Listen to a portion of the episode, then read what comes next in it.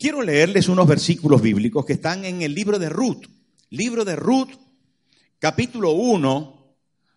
Y voy a leerles el pasaje bíblico y usted necesita ahora prestar mucha, mucha atención. Porque me doy cuenta que si no presta atención, usted va a estar perdido.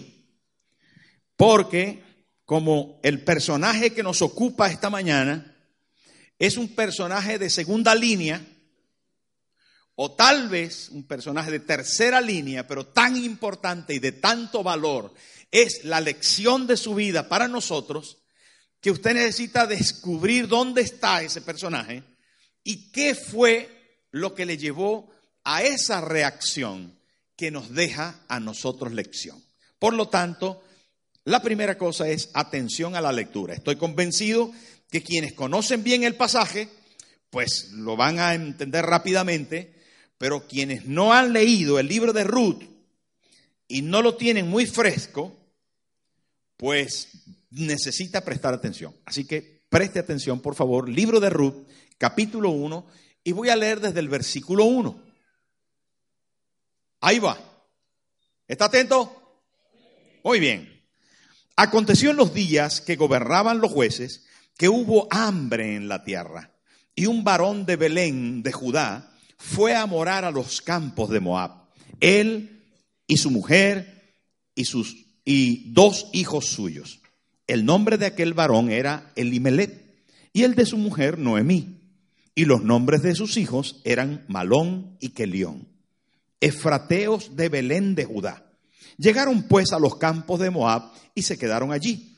Y murió Elimelech, marido de Noemí, y quedó ella con sus dos hijos, los cuales, los cuales tomaron para sí mujeres moabitas. El nombre de una era Orfa. ¿Cómo se llamaba la primera? Y el nombre de la otra era Ruth. ¿Cómo se llamaba la segunda? Y habitaron allí unos diez años. Y murieron también los dos, Malón y Kelión, quedando así la mujer desamparada de sus dos hijos y de su marido. Entonces se levantó con sus nueras y regresó de los campos de Moab, porque oyó en el campo de Moab que Jehová había visitado a su pueblo para darles pan. Salió pues del lugar donde había estado y con ella sus dos nueras y comenzaron a caminar para volverse a la tierra de Judá. Y Noemí dijo a sus dos nueras, andad, volveos cada una a la casa de su madre. Jehová haga con vosotras misericordia, como la habéis hecho con los muertos y conmigo. Os conceda Jehová que halléis descanso, cada una en casa de su marido. Luego las besó y ellas alzaron su voz y lloraron. Y le dijeron, ciertamente nosotros iremos contigo a tu pueblo. Y Noemí respondió, volveos, hijas mías, ¿para qué habéis de venir conmigo? ¿Tengo yo más hijos en el vientre que puedan ser vuestros maridos? Volveos, hijas mías, e idos, porque yo ya soy vieja para tener marido. Y aunque dijese, esperanza tengo, y esta noche estuviese con marido, y aún diese a luz hijos, ¿habíais vosotros de esperarlos hasta que fuesen grandes? ¿Habíais de quedaros sin casar por amor a ellos? No, hijas mías, que mayor amargura tengo yo que vosotras, pues la mano de Jehová ha salido contra mí.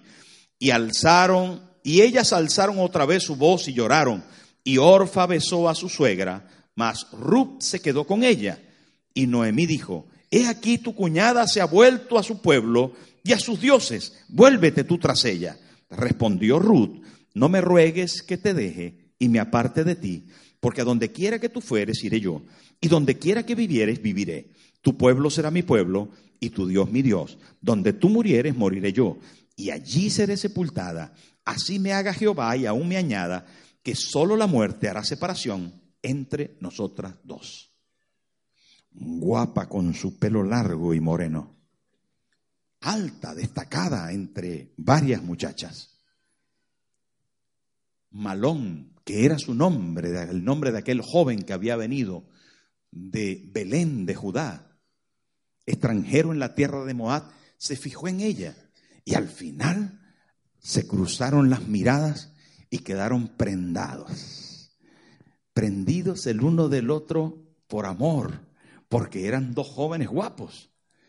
Y pocos días después se casaron. Orfa estaba tan orgullosa de su marido joven y apuesto que era feliz. Había conseguido una familia diferente que la suya, con una nueva fe a la que ella también había adoptado, la fe de su marido. Juntos servían al Dios de Israel porque Malón era quien adoraba, igual que su padre Elimelech y su madre Noemí. Pero Orfa estaba tan feliz en aquella familia, rodeada de cosas bonitas, porque al fin de cuentas eran buenas personas, tenían normas y leyes que admiraba y que eran diferentes que los de su pueblo. Adoraban a un solo Dios, se rendían en sacrificio y se notaba que la casa iba avanzando y prosperando, de forma que la felicidad reinaba en la casa de Orfa. Pero un día le llegó la mala noticia que su suegro había muerto. Y unos pocos meses después, su marido también enfermó y murió. Y a los pocos días murió su cuñado. Y en un abrir y cerrar de ojos se dio cuenta que había perdido el suegro, el cuñado y el marido. Y que las tres mujeres habían quedado solas en la casa. Ante tal terrible decepción, la suegra decidió volver a su tierra. Y ellas junto con la suegra tomaron la misma decisión. Volvamos todas. Al fin de cuentas, hemos abrazado esta fe, sigamos con nuestra suegra. Pero la suegra, Noemí, insistió en que volvieran con sus madres, que regresaran a sus familias. Lloraron profundamente. La situación era muy difícil. El mal les había visitado. La decepción había aparecido en aquella familia que en algún momento había sido tan feliz. Y resultó que se dio a lugar la primera cosa que les quiero compartir. Orfa decidió regresar con su familia, y no solo con su familia, sino también con los dioses a quien adoraba antes en Moab. Amigos, la primera lección que encontramos en la vida de Orfa es que ella permanece fiel y firme solo mientras la dicha dura. Orfa se mantiene alegre, dichosa, responsable, perseverante, mientras que las cosas van bien. Y hay personas que son así, interesados. Mientras el tema vaya bien, todo está ok cuenta conmigo, puedo hacer las cosas. Orfa se casó con Malón, hizo votos de matrimonio con él, hizo votos de fe para su creencia, pero hasta que se mantuvieron, hasta que las cosas comenzaron a cambiar. Vivieron en una hermosa familia y cuando la familia se deshizo, pues ella de repente decidió retroceder. El espíritu de Orfa solamente aguanta mientras hayan tiempos fáciles. Cuando viene el conflicto, el espíritu de Orfa inmediatamente retrocede, porque no es perseverante, no supera los conflictos. Amigos, uno de los problemas más graves que tiene el ser humano, y sobre todo en la fe, es la falta de constancia. Ante la prueba, tu fe perdura ante el conflicto, tus determinaciones de amar y seguir a Cristo se mantienen? ¿O solamente tú tienes fe para cuando las cosas van bien? Saben que yo he tenido algunas personas cercanas que están conmigo súper felices. Son magníficos amigos. Se comportan de una forma extraordinaria como discípulos hasta que llega el día en que son contrariados en alguna cosa. Cuando llega el día, no, esto no. ¿Cómo me ha dicho que no? ¿Cómo? ¿Usted le ha pasado eso? Que tiene algún amigo que hasta que llega el conflicto es amigo. Solo sirve alguna gente a Dios hasta que llegue el momento de la prueba. Cuando llega el momento del conflicto, ah, ah, ah, huyen, huyen. Y es que la perseverancia es clave en la fe. La determinación de mantenerse firme en medio del conflicto es vital para que la vida de fe pueda surgir y pueda avanzar. Hermano, llegó un momento en que esta orfa, por causa de la muerte de su marido, de su suegro, la falta de economía, la decisión de su suegra de volver a la tierra, todo esto le llevó a una estabilidad emocional, a una inestabilidad espiritual. Orfa llora porque tiene profundos sentimientos hacia su suegra. Mira lo que dice la Biblia ahí. Ellas lloraron. Mira lo que dice. Dice, eh, eh y Orfa lloran, alzaron otra vez su voz y lloraron. Lloraron una vez y lloraron otra vez. ¿Saben qué? llorar eh, es un tema de, sentimientos, de humanidad. Todo el mundo llora. Dicen, no, los hombres no lloran. A veces lloran más los hombres que las mujeres. Dicho, algún llorón hay por aquí. ¿Hay algún llorón? Seguramente. Seguramente que hay algún llorón. Ah". Estaba llorando uno. Ah". Y ¿por qué llora? Dice, porque mi mujer me pega. A veces pasa. Dios quiera que aquí no, ¿eh? Dios quiera que aquí no. Pero, dice, pero no, le dice el amigo, pero no llores tan fuerte. Dice, es que me da muy fuerte. ¿Eh? Algunos lloran, hermano. Que no pase aquí eso, que no pase aquí eso. Pero, pero llorar no solo es de mujeres. Llorar es de ser humano. Cuando vienen los conflictos, tenemos derecho a llorar. Y de hecho, llorar no es malo. O sea, vamos a ver, no es, no es una cosa que, que podamos señalar como mala, todo lo contrario. Creo que es eh, un automatismo que tiene el cuerpo de descargar los sentimientos. El problema es cuando nuestros sentimientos no tienen fundamento de determinación en pro del bien. ¿Me estoy explicando? Cuando usted cree que llorando soluciona y no, se, no para de llorar o no determina una vía de escape, una vía de cambio, una actitud diferente a la quedarse llorando, porque hay que solo llora. Hay quien solo llora. Y es que llorar no resuelve nada. ¿Me está entendiendo? No está mal llorar, pero usted solo llora, solo es sentimental, solo permite que sus sentimientos se afloren o se destaquen y no hay luego una determinación en la actitud, entonces no vale de nada. ¿Para qué lloras si luego no actúas? Y es el espíritu de Orfa. No es el espíritu solo que se aprovecha y solo permanece en los momentos de bien, sino que es un espíritu que aflora los sentimientos, pero que no determina una actitud que vaya en pro de una solución. No hay una determinación firme sobre el cambio, sobre buscar mejoría, sobre hacer cosas que promuevan una transformación de la situación. La realidad de esto, hermano, es que Orfa es un espíritu que mientras que recibe beneficios permanece. Es un espíritu que es almático porque solo se centra en sus sentimientos. Esto es tan importante. Hay gente que es una bola de sentimientos. Si amanece motivado, ese día trabaja y es efectivo. Pero el día que no amanece motivado y que no está feliz, entonces ese día pues no hace nada. Ese día se queda acostado y está... Ah, ¿Qué te pasa? No, amaneció mal. Uh, dice la esposa, uh, hoy malo. Porque los sentimientos no le dejan vida.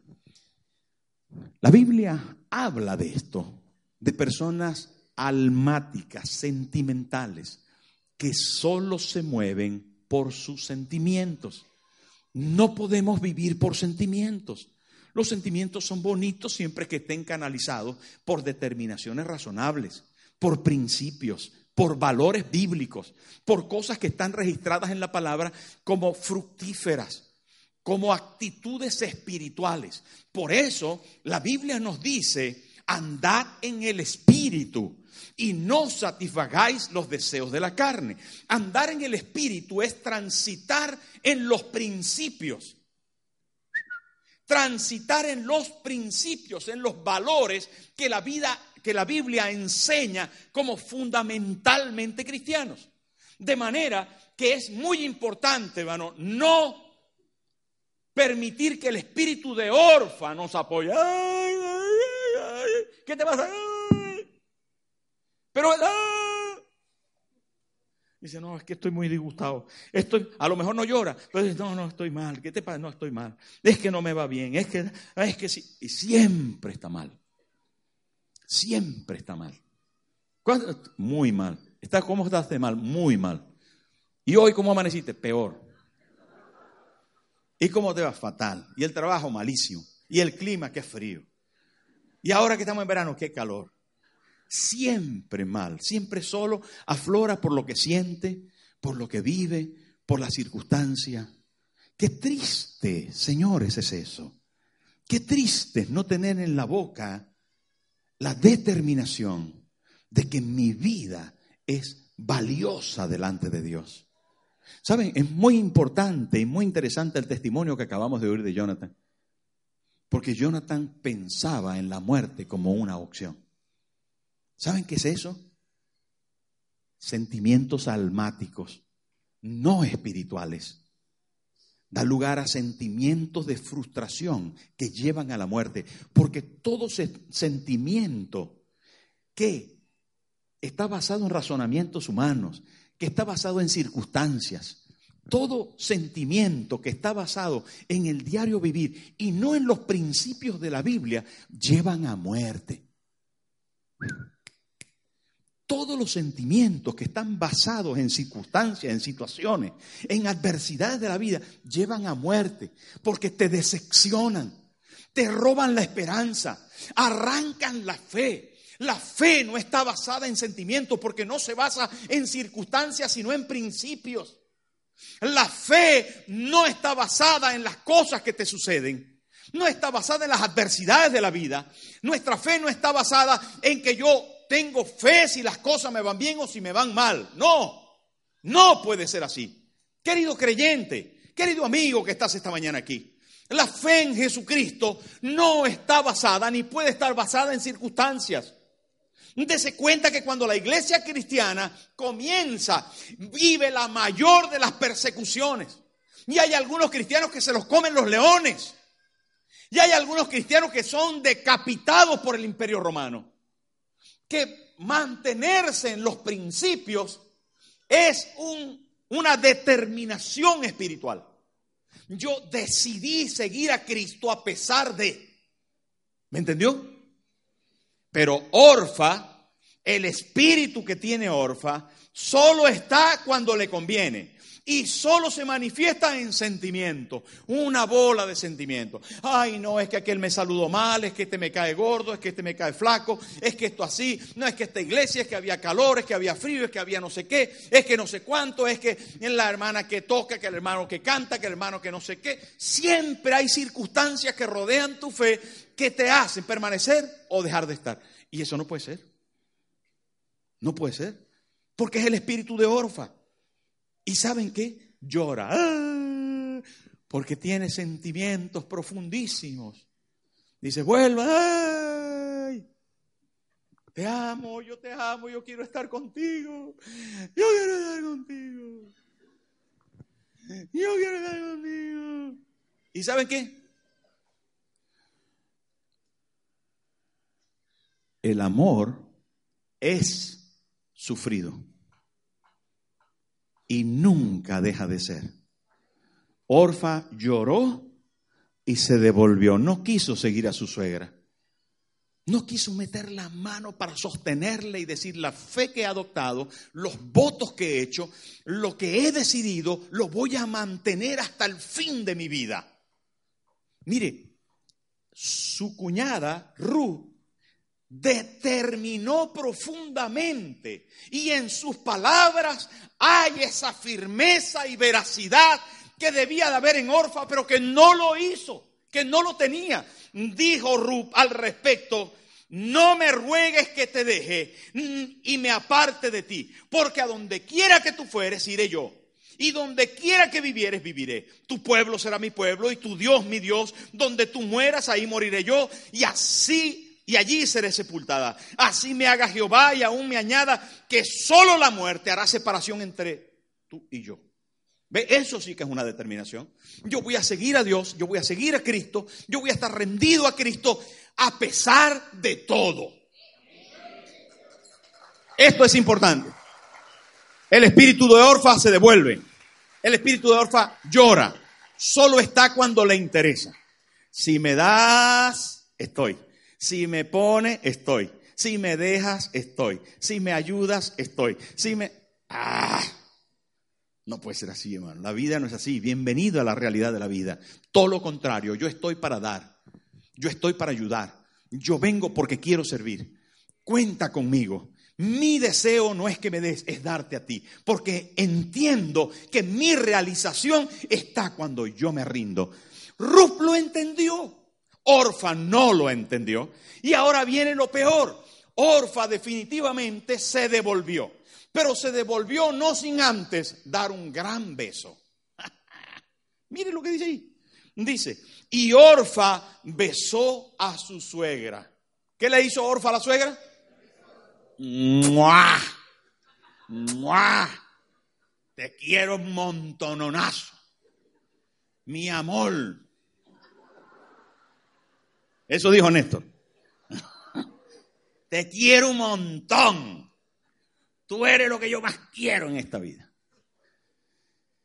¿Saben, queridos hermanos? Cuando escuché allí en la palabra que dice, le besó, me fui a las palabras de Jesús en el Nuevo Testamento cuando le dice, Judas, con un beso entregas al maestro. Mira, Judas escogió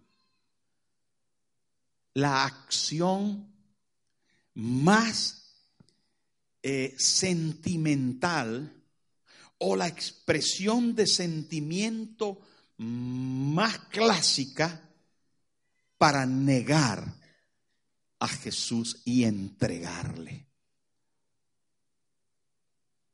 En el Hexemaní, cuando él ha vendido a su maestro por 30 monedas de plata y ellos le preguntan a Judas, ¿cómo sabremos a quién es que tenemos que apresar? Judas le dice, al que yo bese. Se me ocurre que la idea le vino de aquí, de Orfa. Se me ocurre, hermano, que el beso traicionero nació allí en el tiempo de Orfa, porque le besó y se devolvió. Pero no se devolvió así porque, bueno, es que la situación era difícil, cualquiera se podía devolver. Agárrate, que es que Noemí, que está allí, dice a dónde se devolvió. La muchacha no era muy santa, no había tomado votos serios, la cosa no era muy buena. Mire lo que dice, porque Noemí ahora la suegra le dice a Rup, a la otra, a la otra cuñada, a la otra hija de sus hijos muertos, le dice, he aquí tu cuñada se ha vuelto a su pueblo y a sus dioses. O sea, no se lo volvió a la casa de su madre. Negó la fe que había profesado en algún momento cuando se casó. Negó los votos que había hecho confirmación para ellos negó la práctica que había realizado durante 10 años anteriores. Eran 10 años, no eran dos meses. ¿eh? No es que no, que yo acababa de conocer la fe en, Jehová Dios. Y no, no, 10 años estuvo casada. Por lo tanto, dice Noemí, dice, tu cuñada se ha vuelto a su pueblo y a sus dioses. Mire, yo me ocupé en rascar este asunto, porque es muy importante es muy importante, es la negación de una fe antes aceptada. Antes de que llegara este momento, Noemí ha intentado tres veces hacerlas desistir de seguirle a ella. Pero es que era una costumbre en Israel de parte de los rabinos, de los maestros, que para que una persona se convirtiera definitivamente en adorador de Jehová Dios, debía pasársele por tres pruebas, mínimo tres pruebas. O sea, invitarlo a devolverse, a desistir de la fe por lo menos tres veces. Y aquí, en el versículo 1, la primera vez que aparece, aparece, mire, es, es tan interesante esto, aparece en el versículo, en el versículo 8, mírelo conmigo, 1.8, por favor. Y Noemí dijo a sus dos nueras, andad, volveos cada una a la casa de su madre. Va una que intenta, una vez que intenta desistir. Luego aparece en el versículo 11 y Noemí respondió, volveos hijas mías, ¿para qué venís conmigo? Y otra aparece en el versículo 12, mírelo, y dice, volveos hijas mías, idos porque ya yo estoy vieja. Tres veces. En esa tercera vez, Orfa dice, me devuelvo, te doy un beso que te quiero mucho y me devuelvo. Pero Ru dice, yo no me voy. Y hay una cuarta vez para Ru. ¿Sabe por qué menciono esto? Porque en el Nuevo Testamento, hablando Jesús con Pedro, una vez que Pedro ha fallado, le dice, Pedro, ¿me amas? Pedro, ¿me amas? Y dice la Biblia textualmente, dice que la tercera vez que Jesús le dijo, Pedro, ¿me amas? Pedro se entristeció porque era la tercera vez que le preguntaba. ¿Sabe por qué era la tercera vez? Porque él sintió que Jesús estaba probando su fe, su verdadera conversión. Estaba probando su verdadera identidad de amar y seguir a Cristo hasta el final. Orfa no aguantó la tercera vez, pero Ru no solo superó la tercera vez, llegó hasta la cuarta vez y entonces cuando declaró el versículo más importante de ese libro, donde quiera que tú vayas voy a ir y tu Dios mi Dios y donde murieres yo voy a morir y me voy a quedar contigo porque estaba determinada a servir a Dios y a seguir a su suegra. Esto es tan importante, ¿va? Ahora agárrese ahí. Atención, atención, porque los comentaristas rabínicos de este pasaje dicen que Orfa, una vez que besó a su suegra y se devolvió porque ya había comenzado a caminar con ella hacia Belén, una vez que besó a su suegra y se devolvió, se encontró con un grupo de soldados que la violaron. Dice los comentaristas, yo estuve leyendo en el Talmud, que es un libro de interpretación de la ley de Moisés de parte de los rabinos judíos, dicen, esto no es inspirado, pero es un comentario que ellos dicen, que ellos han escrito, dicen que un grupo de soldados la violaron, que de esa violación nació, nacieron, nació una niña, de esa niña nació otra y así sucesivamente, y tienen comprobado que Orfa era abuela o bisabuela del gran Goliat, el que peleó con David. Solamente a manera de ilustración. No tenemos que la necesidad de creer profundamente en el Talmud o en comentarios de personas, pero solamente a manera de ilustración. Lo que sí sabemos a ciencia cierta, porque en la genealogía de Cristo aparece Ruth como una abuela de David. Por cierto, tatarabuela de Jesús.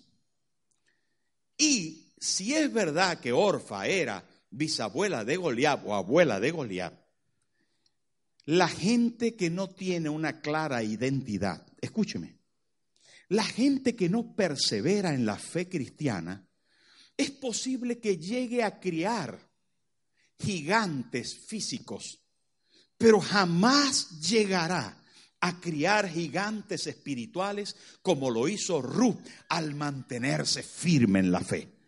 Tarde o temprano, las cosas que usted logre, buscando el facilismo, buscando eh, eh, eh, la vía más rápida, o tal vez la negación de la fe, usted puede lograr cosas, pero no permanecerán caerán a lo largo del tiempo. Solo cuando nosotros tenemos una fe firme en la palabra de Dios. Solamente, hermano, solamente cuando nosotros abrazamos la promesa y nos dejamos atrás la idolatría Nos dejamos atrás la vanidad, nos dejamos atrás el facilismo. Cuando tomamos la determinación de servir, como lo hizo Ruth, no solamente abrazó la fe, sino que le dijo a su suegra, cuenta conmigo. Aquí está tu nuera que te va a ayudar. No te voy a dejar sola, viejita. Qué bueno eso, ¿verdad? Pero el espíritu de Orfa no es así. Solo está cuando se le facilitan las cosas. Solo está para mostrar los sentimientos y luego se vuelve atrás. Y atrás solo queda el mal. Mis amigos, en la cruz del Calvario no estaban todos los discípulos. Cuando Jesús estaba crucificado, solo estaban por ahí algunos, entre ellos Juan, que escribe los detalles. A quien Jesús le dice, hijo, he ahí tu madre, madre, he ahí tu hijo. Y te pregunto, hermano, mi amigo, ¿qué tipo de fe tienes? ¿Tienes una fe de domingo? Una fe facilista. Una fe que solo está por un rato. O que solo quiere sentir en algún momento alguna agitación emocional.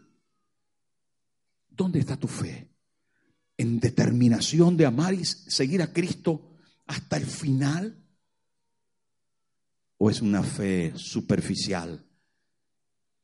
Es un espíritu de orfa que solo permanece por un tiempo y que al tiempo se devuelve para criar tal vez gigantes físicos que caerán postrados por la espada de los gigantes espirituales que construye el que determina amar y servir, a Dios por encima de todo.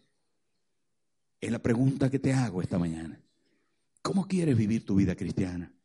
¿Cómo has decidido enfrentar el futuro? ¿Qué hay en tu interior? Superficialidad. Tiempo momentáneo. Aprovechamiento de la circunstancia. Si la cosa se pone chunga, no. Pero, ¿qué, ¿qué hay en el fondo de tu corazón?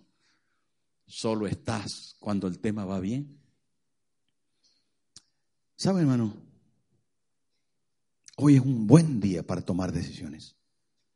Hoy es un buen día para decir, no quiero ser como Orfa. Yo quiero ser como Ruth. No quiero dejar que ese espíritu se apropie de mi vida. Yo voy a luchar porque voy a ver la promesa en mi familia. Voy a ver la promesa en mi esposo, en mi esposa. Voy a ver la promesa en mis hijos. Ahora no veo nada, lo que veo es circunstancias complicadas, difíciles. Ahora estoy pasando, pastor, por un tiempo muy duro pero no voy a abandonar mi fe, no voy a abandonar mi decisión de que la promesa de Dios se cumpla en mi vida. No desistas, no desistas. Se me ocurre decir, no sé a quién, se me ocurre decir, no mires hacia atrás. No estés buscando la persona para casarte, la persona inapropiada. No estés buscando el negocio inapropiado. No estés buscando la salida fácil. No, no, permanece en la promesa. Permanece en la promesa porque un voz se levantará para bendecirte y para hacer de ti el cumplimiento de la gloria de Dios. Jesús nació de Ruth. Y saben, hermano, Jesús nacerá en ti si permaneces, si luchas, si perseveras. No te rindas. No te rindas esta mañana. Sal a la calle, hermano, y pelea. Sal a tu familia, a tu casa y pelea. Jesús está contigo. Él va a cumplir su promesa. Póngase en pie, por favor. Póngase en pie. Él va a cumplir su promesa. Él te va a ayudar. Él te va a ayudar. La palabra de Dios tiene su efecto y va a tener su efecto en esta mañana en ti. Cierra tus ojos. Levanta tu mano derecha. Cierra tus ojos, por favor. Levanta tu mano derecha. Ya sé que algunas veces las circunstancias te han hecho llorar. Tal vez en estos días han sido días duros. Tal vez en estos momentos te han pasado cosas tremendas.